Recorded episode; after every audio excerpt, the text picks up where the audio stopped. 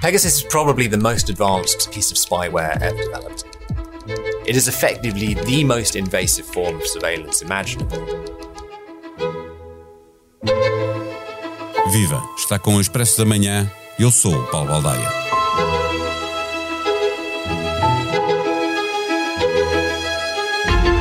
A semana passada, um consórcio internacional de que fazem parte o The Guardian, o Le Monde ou o Washington Post revelaram pormenores de uma investigação em que informação foi obtida pela organização francesa Forbidden Stories em parceria com a Amnistia Internacional. Existe uma lista com mais de 50 mil potenciais alvos de vigilância por parte de um software da empresa israelita NSO. Lá estão jornalistas, ativistas, chefes de Estado e opositores políticos, líderes religiosos, empresários ou académicos. Pessoas que tenham o mínimo de poder são potenciais alvos de vigilância. Estas aplicações tanto servem para ajudar as polícias de investigação a extrair dados em tempo real e em permanência, a partir da intrusão em telemóveis de suspeitos de crimes, como ajudam os serviços de informação em missões que se pretendem totalmente secretas e nem sempre legais. Em Portugal, ao contrário de vários países da Europa, ainda não é legal utilizar estas ferramentas, quaisquer que sejam as circunstâncias. Há uns anos, a Polícia Judiciária chegou a trocar informações com a israelita NSO, mas a PJ garante que não chegou a comprar o software israelita. Neste episódio, ouvimos Nelson Escravana, diretor da área de comunicações e cibersegurança do INOV, Instituto de Engenharia de Sistemas e Computadores e Inovação, para nos ajudar a perceber do que estamos a falar. O Expresso da Manhã tem o patrocínio do BPI. Soluções de crédito habitação BPI taxa fixa. A mesma prestação durante todo o empréstimo. Banco BPI. Grupo CaixaBank. Viva Nelson Escravana. A, a, propósito das notícias que sugerem que mais de 50 mil pessoas foram espiadas nos últimos anos através de uma empresa israelita, de que estamos a falar? Que tipo de ferramenta é esta? Bom, uh, a ferramenta Pegasus, uh, que é comercializada pela NSO, uh, é uma ferramenta de Cyber Intelligence. Ou seja, é uma ferramenta utilizada para fazer interseção de comunicações no supostamente no âmbito de ações de intelligence uh, ou de vigilância por forças de segurança. Isto não quer dizer que ela não possa ser utilizada para outros, para outros meios, para outros fins, mas uh, é, esse, é esse o princípio que está por trás e, e a Nação não é a única fornecedora deste tipo de ferramentas. Certo. Eh, eh, Pegasus é, é agora a ferramenta mais falada, não sei se é mais utilizada, mas há outras do género, é isso que nos está a dizer?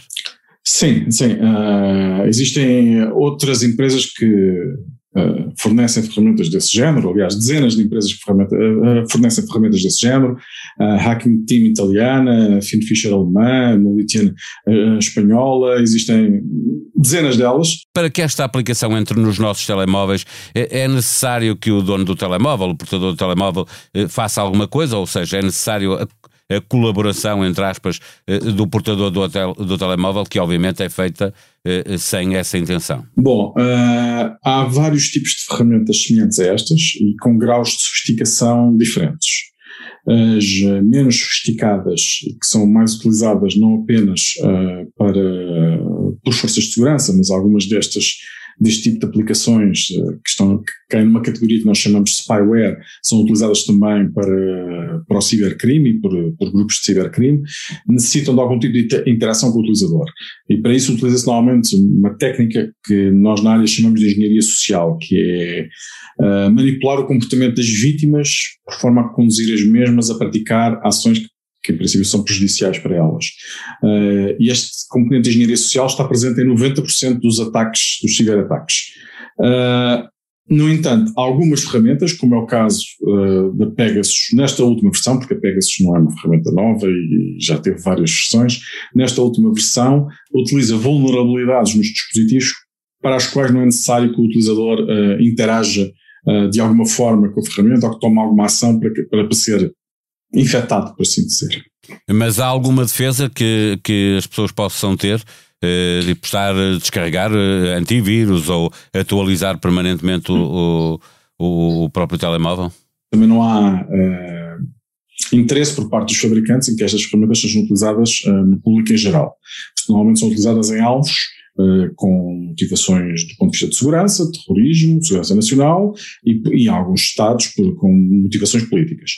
Uh, há alguns cuidados que os utilizadores podem ter que mitigam os riscos de serem afetados por ferramentas que são menos sofisticadas.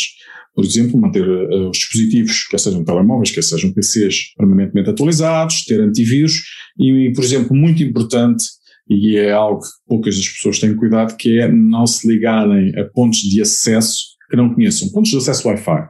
Um, um dos vetores de ataque mais comum para este tipo de ferramentas é aquilo que, chama, que chamam Rogue Wi-Fi, que é um ponto de acesso que pretende ser um ponto de acesso público e podemos estar a falar de um quiosque, uh, de uma loja de cidadão, de um aeroporto, uh, que se apresenta como sendo um ponto de acesso público, mas que na realidade é do atacante e que permite interceptar as comunicações e através dessas comunicações injetar Uh, este tipo de, de, de spyware no, nos dispositivos.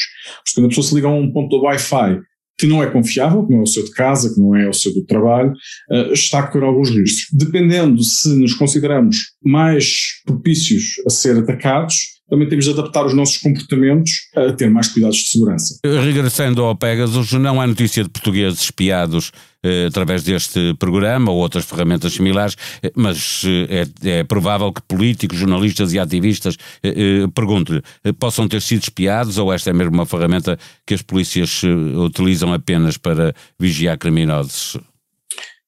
Esta ferramenta é utilizada por forças de segurança e por serviços de informação. Uh, e nós não sabemos a que quem foram os clientes uh, da NSO ou de outras uh, empresas semelhantes, uh, por isso é muito provável que existam portugueses que tenham sido alvo de ferramentas semelhantes a esta, se não esta, de, de ferramentas semelhantes a, a esta, em ações de, de espionagem ou de algum tipo de vigilância.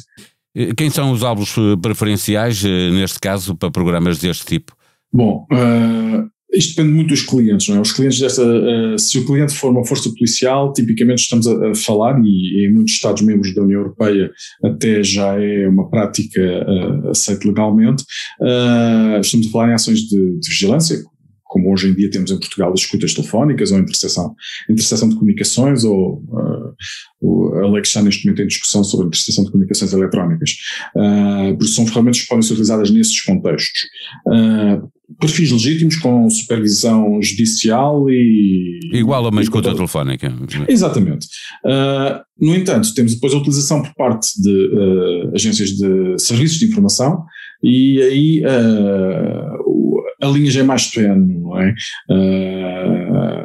depois temos a utilização em Estados que não são tão democráticos uh, ou que tem, tem, tendência a controlar a sua população de determinada forma e que utilizam estas, estas, estas ferramentas para manipular, inclusive, a opinião pública e, e o poder político, a oposição, etc. É? Quem são os alvos eh, preferenciais destes serviços de informação? Tipicamente são entre ativistas, jornalistas, opositores ao regime, é? em estados em que o, o, o, regime não é um regime democrático e há uma oposição forte, uh, opositores ao, ao, regime ou, ou, ou, inclusive uh, outros países e políticos de outros países. Uh, normalmente este tipo de ferramentas não é muito utilizado em espionagem industrial, embora também possa ser utilizado em espionagem industrial, também é um possível um possível uh, campo de utilização. Eh, eh, finalmente, a Polícia Judiciária negou a utilização de ferramentas da NSU, mas admitiu que fez prospecção de mercado e que trocou informação com esta empresa israelita. Devemos concluir que em Portugal, pelo menos esta Polícia de Investigação Criminal utiliza este tipo de ferramentas para vigiar quem possa ser suspeito de estar a atuar à margem da lei? Bom, eu não tenho conhecimento da utilização pela, pela Polícia Judiciária deste tipo de ferramentas e conhecendo a Polícia Judiciária e a sua atuação em Portugal, e acho que todos temos uma excelente imagem desta nossa, desta nossa polícia, não acredito que uh, a Polícia Judiciária utilize este tipo de ferramentas à margem da lei, uh, uma vez que é um é algo que não é comum em Estados democráticos. E Mas pode assim, utilizá-la, como diz, à margem eh, eh, dentro da lei, se for autorizada por um juiz ou não. Uh, neste momento ainda não temos enquadramento judicial para isso, enquadramento jurídico para isso, uh, pelo que esse tipo de utilização ainda não, ainda, ainda não é comum em Portugal, ou, ou não é aceito em Portugal, mas já temos vários Estados-membros que, nos quais esse tipo de utilização é, é, é comum e é, é frequente. Portanto, é expectável Isso, que em breve é em Portugal também seja. Sim, é natural. Ou seja, nós, nós migramos do mundo das comunicações telefónicas tradicionais em operadores controlados como uh, os TLP e os CTT que há, há meia dúzia de anos, para um mundo em que a maior parte das comunicações uh, são, são, são realizadas por operadores uh, virtuais, uh, com aplicações como hoje é o Skype, o WhatsApp, Teams, o próprio Zoom. Uh, por isso é natural que as polícias necessitem de investigar esse, de atualização.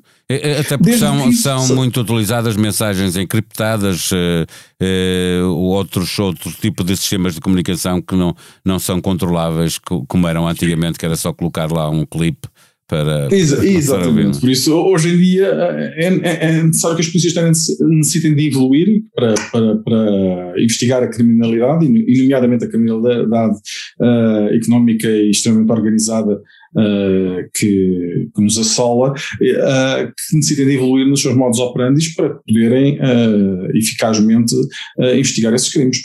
Isso é, é, algo que está a acontecer em todos os Estados democráticos. Não, e na Europa há, há, essa tendência, e é, a meu ver é, é natural e faz parte da evolução.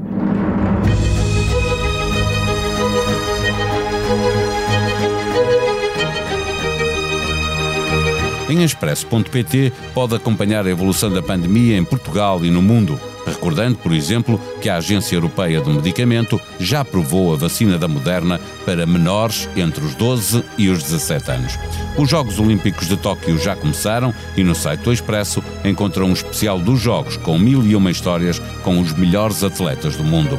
É apenas a terceira vez que a revista Time faz uma lista dos melhores locais do mundo, em que destaca 100 destinos turísticos extraordinários. Este ano, Portugal teve direito a duas distinções: o Hotel do Sono, recentemente inaugurado na Baixa de Coimbra, e a Ponte 516 Aroca, que atravessa um dos mais bravos rios da Europa, o Paiva, para ver em boacamaboamesa.expresso.pt. A sonoplastia deste episódio foi responsabilidade de João Luís Amorim.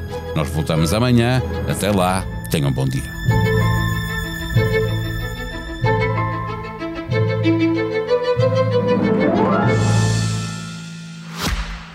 O Expresso da Manhã tem o patrocínio do BPI. Soluções de crédito habitação BPI taxa fixa. A mesma prestação durante todo o empréstimo. Banco BPI. Grupo CaixaBank.